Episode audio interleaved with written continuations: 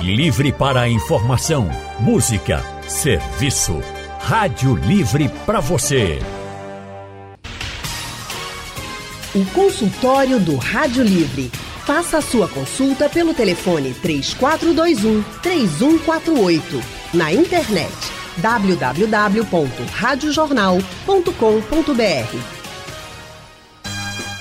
Gente, 8 de setembro é o Dia Mundial da Alfabetização. Por isso, hoje o consultório do Rádio Livre vai tratar sobre os impactos da pandemia na alfabetização das crianças brasileiras. E para nos ajudar, nós convidamos a psicopedagoga Luciana Odges. Boa tarde, professora Luciana, seja muito bem-vinda ao consultório do Rádio Livre. Boa tarde, Anne. Boa tarde, ouvintes da Rádio Jornal. Quero agradecer pelo convite, dizer que eu estou muito feliz de estar aqui participando, tratando desse assunto tão importante com vocês. Prazer todo nosso em recebê-la aqui com a gente nesse dia importante e falar sobre alfabetização e todos os impactos que a gente teve, que a gente sabe que não foram poucos, né? Isso preocupa para o presente e para o futuro também. Nossa outra convidada é a psicopedagoga Pompeia Vilachan. Professora Pompeia Vilachan, muito boa tarde. Também seja muito bem-vinda aqui no consultório do Rádio Livre. A gente não está ouvindo a professora Pompeia? Veja o seu microfone. Isso, agora. agora eu liguei. Boa tarde, tudo bem? Só fazendo uma pequena correção, eu não sou psicopedagoga, eu sou psicóloga. Ah, desculpa. É, e aí eu. Não, tudo bem. É só dizer que é um grande prazer estar aqui com vocês. É, boa tarde, Luciana, os ouvintes da Rádio Jornal dizer que parabenizar pela temática, né? Que é muito bom. Agradeço pelo convite e vamos conversar. A gente que agradece bastante também a sua participação conosco. Porque, gente, eu tenho um levantamento aqui da Pesquisa Nacional por Amostra de Domicílios Contínua, que é a PNAD, PNAD Contínua, que em 2019 o Brasil tinha 1 milhão e 400 mil crianças entre 6 e 7 anos de idade que não sabiam ler. Já era um número bem expressivo, né? Só que em 2021 esse número subiu para 2 milhões e 400 mil crianças entre 6 e 7 anos que não sabiam ler. É um aumento de mais de 66%. Então, professora Luciana, esse aumento é uma das contas da pandemia, já que entre 2019 e 2021 a gente tem aí a chegada da Covid-19 em 2020 no Brasil? A gente acredita que sim, Anne. É, a pandemia ela acentuou também as desigualdades sociais. Então, enquanto algumas escolas particulares tiveram mais condições de lidar com os desafios tecnológicos, metodológicos que a pandemia trouxe, né, e foi difícil para todo mundo, independente dos recursos que Isso. se tinha, é, as escolas públicas, de um modo geral, tiveram muito mais dificuldade de dar essa assistência. Então, a gente percebe que a pandemia ela acentuou bastante essas desigualdades sociais. E, na verdade, a gente ainda não tem uma noção tão clara das consequências da pandemia. A gente só vai saber disso daqui a alguns anos, no longo prazo. Mas no curto prazo, a gente já percebe que existem sim algumas lacunas que a gente precisa correr atrás. Como, por exemplo, professora? A própria lacuna no processo de alfabetização, né, o processo de, de letramento também, desse entendimento dos usos sociais uh, da língua. Uh, as crianças, de um modo geral, que não puderam frequentar a escola, e são, são consequências que são não só para os conteúdos, de uma maneira geral, mas também para o socioemocional. Yeah. A escola ela não é só um espaço de você estar ali aprendendo conteúdos, como já foi no passado ela é principalmente um espaço de desenvolvimento, um espaço de estimulação dessa criança de diversas maneiras. E ela ficou muito tempo afastada da escola. E agora a gente percebe que as crianças estão voltando, estão reaprendendo a interagir nesse espaço. E algumas vezes com uh, algumas uh, ainda um, um pouco mais atrasadas, digamos assim, né, em, em algumas coisas que a gente já esperava que elas estivessem uh, mais, avança, mais avançadas, mais adiantadas, caso esse período da pandemia não tivesse ocorrido. É, essa questão emocional ela é muito forte, né? Eu acho que a pandemia ela trouxe prejuízos emocionais para todo mundo, com os estudantes não foi diferente, como a senhora mesmo colocou. Para quem teve condições e estava em casa, estava tendo aula online, foi muito difícil. Para quem não teve condições de ter essas aulas online pela internet, também foi complicado. E quando essas crianças voltaram para a escola, os prejuízos emocionais foram e são ainda muitos. E aí por isso que eu quero conversar agora com a doutora Pompeia, porque como é que a gente pode, e eu falo a gente no sentido de todos, né? Todos que lutam pela educação, mas vamos colocar aqui os profissionais da educação, os pedagogos, os professores, as pessoas que trabalham nas escolas de forma geral. Como é que eles podem ajudar essas crianças que estão tendo também, além dos problemas de aprendizado, problemas emocionais por causa da pandemia, Pompeia? Uhum.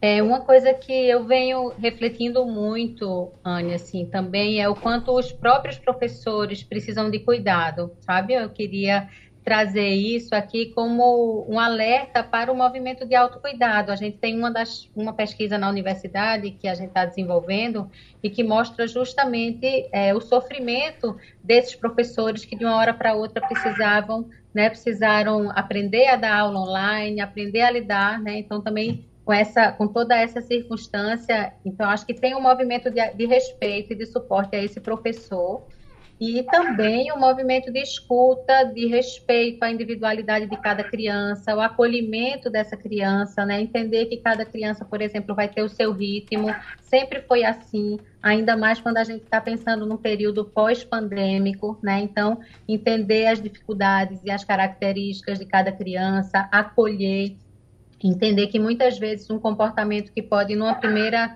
numa primeira vista, ser entendido, por exemplo, como agressividade, pode ser um sinal, um pedido de socorro, um pedido de ajuda, uma forma de chamar atenção. Né? Então, eu acho que, que eu gostaria de trazer essas duas, esses dois aspectos. Primeiro, a importância desse autocuidado, né? que a gente precisa olhar para esse adulto que cuida, e aí trazendo também para o professor, a professora que está nesse espaço da, da escola, né? acolhendo essas crianças. E manter esse respeito a essa criança, a essa individualidade, esse olhar atento para o que é que ela quer dizer, seja com palavras, com gestos, com dificuldades de aprendizagem, que podem também né, estar sinalizando coisas importantes em relação ao seu próprio desenvolvimento ou aspectos de ordem afetiva. A gente sabe que, que teve um sofrimento muito grande no contexto familiar também, né? Então, é, muita, muitos momentos de separação é, é um dado bem bem importante, assim, como aumentou o número de, de separações né, conjugais e essas crianças no meio desse cenário, como aumentou também, pensando né, em diferentes contextos, mas o aumento de violência doméstica e o que é que isso traz, muitas vezes, as, a, a dificuldade alimentar. Então, a criança, muitas vezes, vem aí de uma série de dificuldades né, de ordem afetiva, e aí chega na escola, muitas vezes pedindo mesmo pelo acolhimento. A escola não é só um lugar de, de aprendizagem cognitiva, né? É um processo, é um espaço de desenvolvimento integral aí em todos os aspectos. É preciso também que pais e familiares tenham a consciência de que as dificuldades vão existir. A gente está falando de uma fase muito importante na vida das crianças, que é a alfabetização. Eu costumo uhum. dizer assim que uhum. é, uma, é uma das fases mais bonitas, né? Porque você está aprendendo ali a ler e a escrever, de fato. E uma das mais importantes também, porque dali você o seu futuro vai estar tá, vai tá sendo muito baseado no que você teve ali nessa nesse primeiro contato, né, com com os estudos, com a leitura, com a escrita. E é um momento delicado, é um momento de no, no normal, tá, gente? Eu estou falando aqui no, tudo correndo muito bem, vamos dizer assim, tudo correndo muito bem, tendo aulas, eu acho que já é um momento delicado que a gente precisa estar junto da criança, fazer com que ela goste de ler, goste de escrever e tenha precisa ter um professor muito dedicado também, né, que esteja assim voltado para as crianças nesse momento que vai marcar a vida da criança. Com todas essas dificuldades que a gente teve com a pandemia e associadas às dificuldades normais que as crianças vão ter porque estão aprendendo algo novo, que é ler e escrever, a senhora acha também, Pompeia, que a gente, como pai, como mãe, como familiar, a gente precisa ter consciência de que as crianças vão ter dificuldades, para não exigir também tanto delas que são tão pequenas? Sem dúvida, Anne. Eu acho que isso é extremamente importante. Eu acho que é importante também entender que a alfabetização é um processo, né? Um processo que começou lá na educação infantil, já com as questões que também a gente pode pensar nas dificuldades da alfabetização, tanto do ponto de vista de quem está é, vive, tá vivendo o primeiro ano agora e viveu algumas dificuldades no, na educação infantil, né, sem estar presente fisicamente na escola. Então, todas as questões é, de amassar papel, da massinha, de cortar, os elementos pré-alfabéticos extremamente importantes para que se chegue aí nesse ciclo da alfabetização para desenvolver a leitura escrita, e também aquelas pessoas que no, durante o primeiro ano, e talvez Luciana aí possa até né, complementar isso, também estão vivendo estão vivendo isso. Então, acho que é importante os pais, além do apoio, do suporte, de trazer um livro, de tentar ter na relação com a família, né, assim, na, na relação em casa, momentos prazer, prazerosos com a leitura, é importante tomar cuidado para não comparar, não comparar essa criança com uma coleguinha que já começou a ler, por exemplo, né? Segurar, entender que é um, é um processo, é um processo que se fecha no terceiro ano, né, do, do ensino fundamental. Então, nem toda a conquista, né, não se, não se espera uma alfabetização completa no final do primeiro ano, por exemplo, vai se galgando os seus passos, respeitando o ritmo da criança, trazendo novos desafios de uma maneira prazerosa, de uma maneira agradável, de uma maneira que seja possível viver isso também na família. E é muito importante que nós, pais, minha, mãe, minha filha está justamente no primeiro ano agora, né? Ela está vivendo esse processo de alfabetização bem no meio aí, né, dessa pandemia. E às vezes eu preciso, enquanto mãe, dizer isso a mim mesma. É um processo, eu preciso não comparar, cada um vai ter o seu próprio ritmo, viver da sua maneira e tentar trazer aquilo agradável. Vamos ter um momentozinho de história, seja de noite, seja em outro momento. Então, acho que a gente precisa, sim, estar junto com a escola, identificar essa parceria da, da família com a escola é extremamente importante, né? E da família com a própria criança. Então, assim, tentar viver, a gente já viveu, na minha opinião, a gente já viveu momentos pesados demais, né, difíceis demais com essa pandemia. Então, que esse processo de aprendizagem, de desenvolvimento, de aquisição da, da alfabetização, da linguagem, né, da leitura e da escrita, possa ser o mais leve possível, né, respeitando as diferenças, as singularidades, os desafios que vão existir, buscando parceria para superar os desafios com a escola, com os profissionais que possam vir dar suporte, né, quando isso for possível e uhum. necessário, e que a gente possa seguir de mãos dadas aí, né, tentando sair da melhor maneira possível desse período pandêmico tão difícil para todos e para todas. É isso. Nós estamos conversando com a psicopedagoga, nossa convidada Luciana Odes, e também com a psicóloga Pompeia Vilachan. Já temos ouvintes conosco, é o Jaziel de Beberibe quem está ao telefone. Oi, Jaziel, boa tarde, seja bem-vindo. Boa tarde, Ana. Anne, é, vê bem, é, eu não sei como é que se dá o nome de uma invenção que o pessoal estavam querendo para botar as crianças e algum, algum aluno, dependendo da idade, para aprender, para estudar em casa e os pais acompanhar.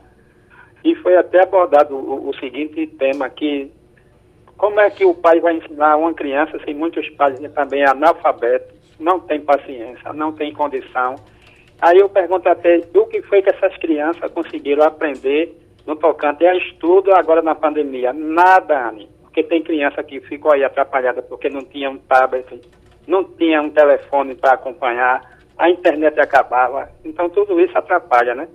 A convivência da própria criança. É, realmente foi difícil, viu? Até foi o que a gente estava conversando aqui no consultório. Até para quem tinha uma certa condição de ter um tablet, um celular só para aquela criança, né? Um computador só para a criança estudar, foi difícil. Por quê? Porque a escola ela é o local de maior sociabilidade das crianças. E aí, de um dia para o outro, essas crianças se viram trancadas, sem poder sair de casa, porque a gente estava naquele momento mais forte da pandemia, sem poder ir para a escola. Era necessário para preservar a vida das crianças, sem poder ir para a escola, sem poder estar junto dos amigos, sem estar na sala de aula. E, como a Pompeia até colocou aqui, todo mundo precisou se adaptar, inclusive os professores, que não estavam acostumados a dar aula para crianças pelo computador. E aí eu estou falando de gente que tinha condições. Imagina quem não tinha condições. A gente pegou vários casos de famílias que tinham dois, três filhos e um celular. E muitas vezes não tinha internet para estar. Tá uma internet boa o suficiente para atender né, a aula toda, para que a criança pudesse ver. E tinha dois, três filhos, um celular só e todas as aulas na mesma hora. Enfim, não, não teve como. Então, deixa eu passar aqui a sua pergunta para a Luciana. Luciana, uma coisa que Jaziel colocou é que as crianças que, mesmo com aula né, online, não, não segui, conseguiram aprender nada na pandemia com esse formato de aula online. Pelo que você observa, pelo que os estudiosos já estão fazendo levantamento, assim, dá para a gente medir o aprendizado das crianças nesse período da pandemia? É, as escolas elas fizeram uh, uma avaliação diagnóstica quando as crianças retornaram ao presencial. Então, buscando entender um pouco como estava o estado emocional delas e também como estava é, em termos de níveis de aprendizagem. O que a gente vê hoje em dia são turmas muito heterogêneas. Dependendo da vivência de cada um, e aí a gente tem vários fatores, né? O fator socioeconômico ele é um deles também, esse acesso aos recursos, mas ele não é o único. A gente percebe que tem crianças que conseguiram progredir um pouco mais e outras que sim tiveram muitas dificuldades e ainda continuam tendo essas dificuldades. Então, é, existe uma necessidade de um planejamento que atenda a todas essas crianças, tanto ao grupo como um todo, como também esse olhar mais individualizado para aquela criança que está com mais dificuldade. E aí são várias estratégias que podem ser utilizadas e são estratégias muito individuais mesmo. Então, se você percebe, né, você está em casa, você percebe que o seu filho é uma dessas crianças que tem dificuldade, abra o diálogo com a escola, converse. Essa parceria família-escola, ela é essencial, ela é muito importante para que você seja orientado também no que fazer em casa, que tipo de, de atividades, que tipo de, de atitudes você pode ter ali que ajude a sua criança também a se encantar por esse processo de aprender a ler e a escrever e também acompanhar o que a escola vem fazendo, porque a depender da, da, necessidade de cada um, essas ações elas vão ser diferenciadas também, elas precisam ser muito individualizadas. É, respeitar essa individualidade é muito importante. Vocês estão colocando isso o tempo inteiro aqui, porque cada um viveu, eu sempre digo isso assim, cada um viveu a pandemia de uma forma, né? Porque a pandemia ela impactou em todos nós, mas impactou em mim de uma forma, na professora Luciana de outra, em Pompeia de outra forma, em você que está nos ouvindo de outra forma, cada um tem sua particularidade. As crianças também são assim. Teve gente que se, teve criança que se adaptou, vamos dizer assim, melhor com as aulas online do que outras. Teve outras que não suportavam mais e já desde o primeiro dia já não queriam mais assistir isso para quem tinha acesso, né? Quem não tinha não, não teve nem esse direito de saber se iria se adaptar bem ou não. Mas é, é, é, nesse ponto que a gente tem que chegar, a individualidade, né? A gente está falando aqui de uma forma geral da alfabetização, o quanto isso prejudicou, que prejudicou sim, a gente sabe, mas o quanto a gente precisa também re, re, respeitar essa individualidade das crianças, dos estudantes, das escolas e da realidade de cada um.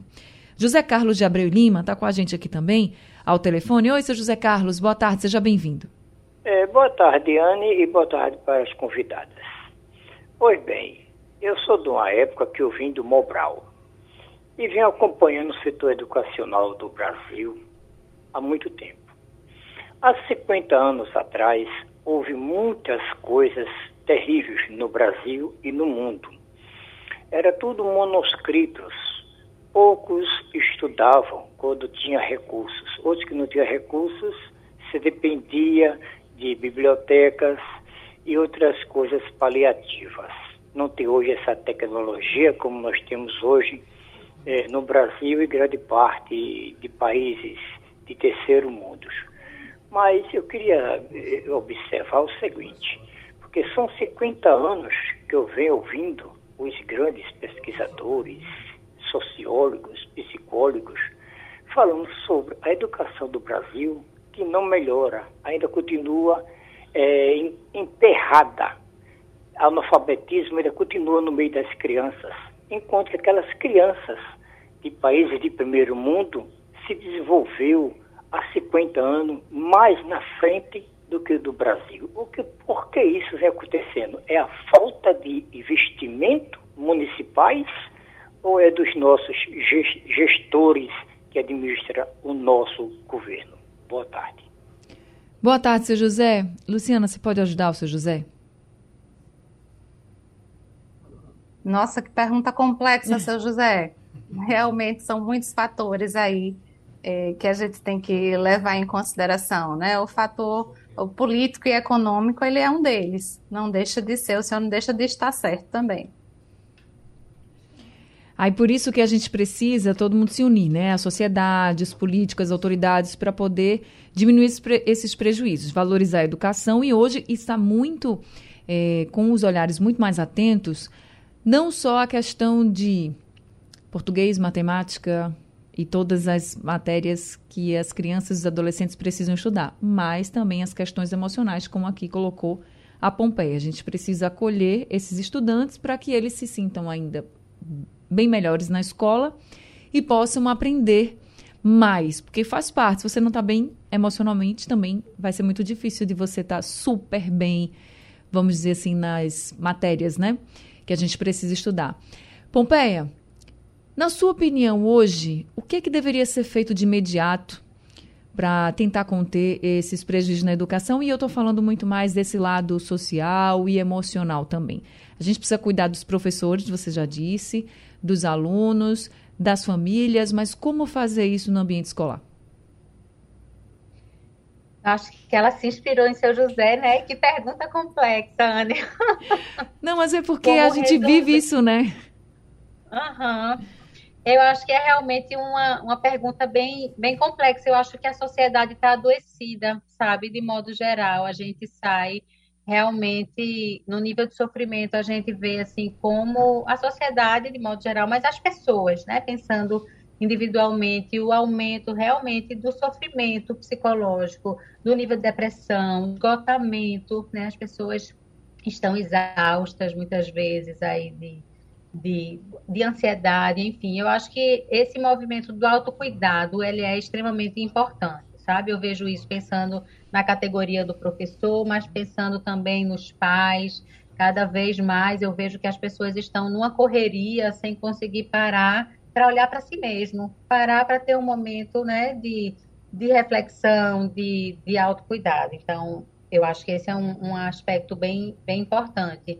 Eu acho que considerar é, as individualidades, como a gente também já falou, isso não significa deixar acontecer livremente. Olhar as individualidades aí, pensando né, no espaço escolar, nessa questão, fazendo recorte para essa questão da alfabetização, é realmente fazer uma diagnose, olhar, entender em que momento do desenvolvimento essa criança está, quais são os seus pontos fortes, os seus pontos de fragilidade, e a partir disso, fazer um planejamento de intervenção né, ver em que medida ela acompanha o grupo, em que medida precisa de alguns né, suportes, de alguns aspectos é, de apoio. E a escuta, sabe? Esse acolhimento também. É, você falou da, da questão socioemocional, hoje a gente vem trabalhando muito com a educação socioemocional, que envolve aspectos como a empatia, o autoconhecimento, o autocontrole, ser capaz de, de olhar para si mesma, a criança ser capaz de olhar para si mesma, e reconhecer as suas emoções,